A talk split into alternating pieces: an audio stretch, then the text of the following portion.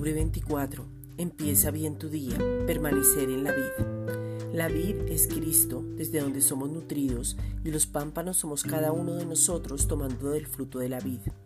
Cuando permanecemos, es decir, que reconocemos, tomamos, bebemos, le damos el lugar, nos quitamos del medio, permitimos que nuestro corazón sea transformado, entonces estamos permaneciendo enfocados, seguros, confiados, llenos y vamos a producir fruto, ese fruto del Espíritu Santo manifestado, ese fruto que ya está en nosotros, ese fruto que aunque no lo veamos, el Padre mismo lo quiere manifestar.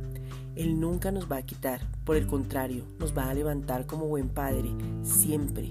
Va a ver lo mejor en cada uno y nos ve hasta el final para que la luz resplandezca y además nos va a enseñar la disciplina en Cristo para tener más revelación, entender la posición y que ese fruto pueda mostrarse a muchos. Permanecemos en la vid porque la raíz ya fue cambiada y podemos crecer en una dimensión sin límites para reflejar la gloria del Padre.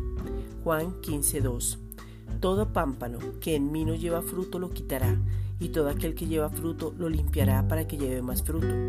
Este quitar es levantar. Esta es una reflexión dada por la Iglesia Gracia y Justicia.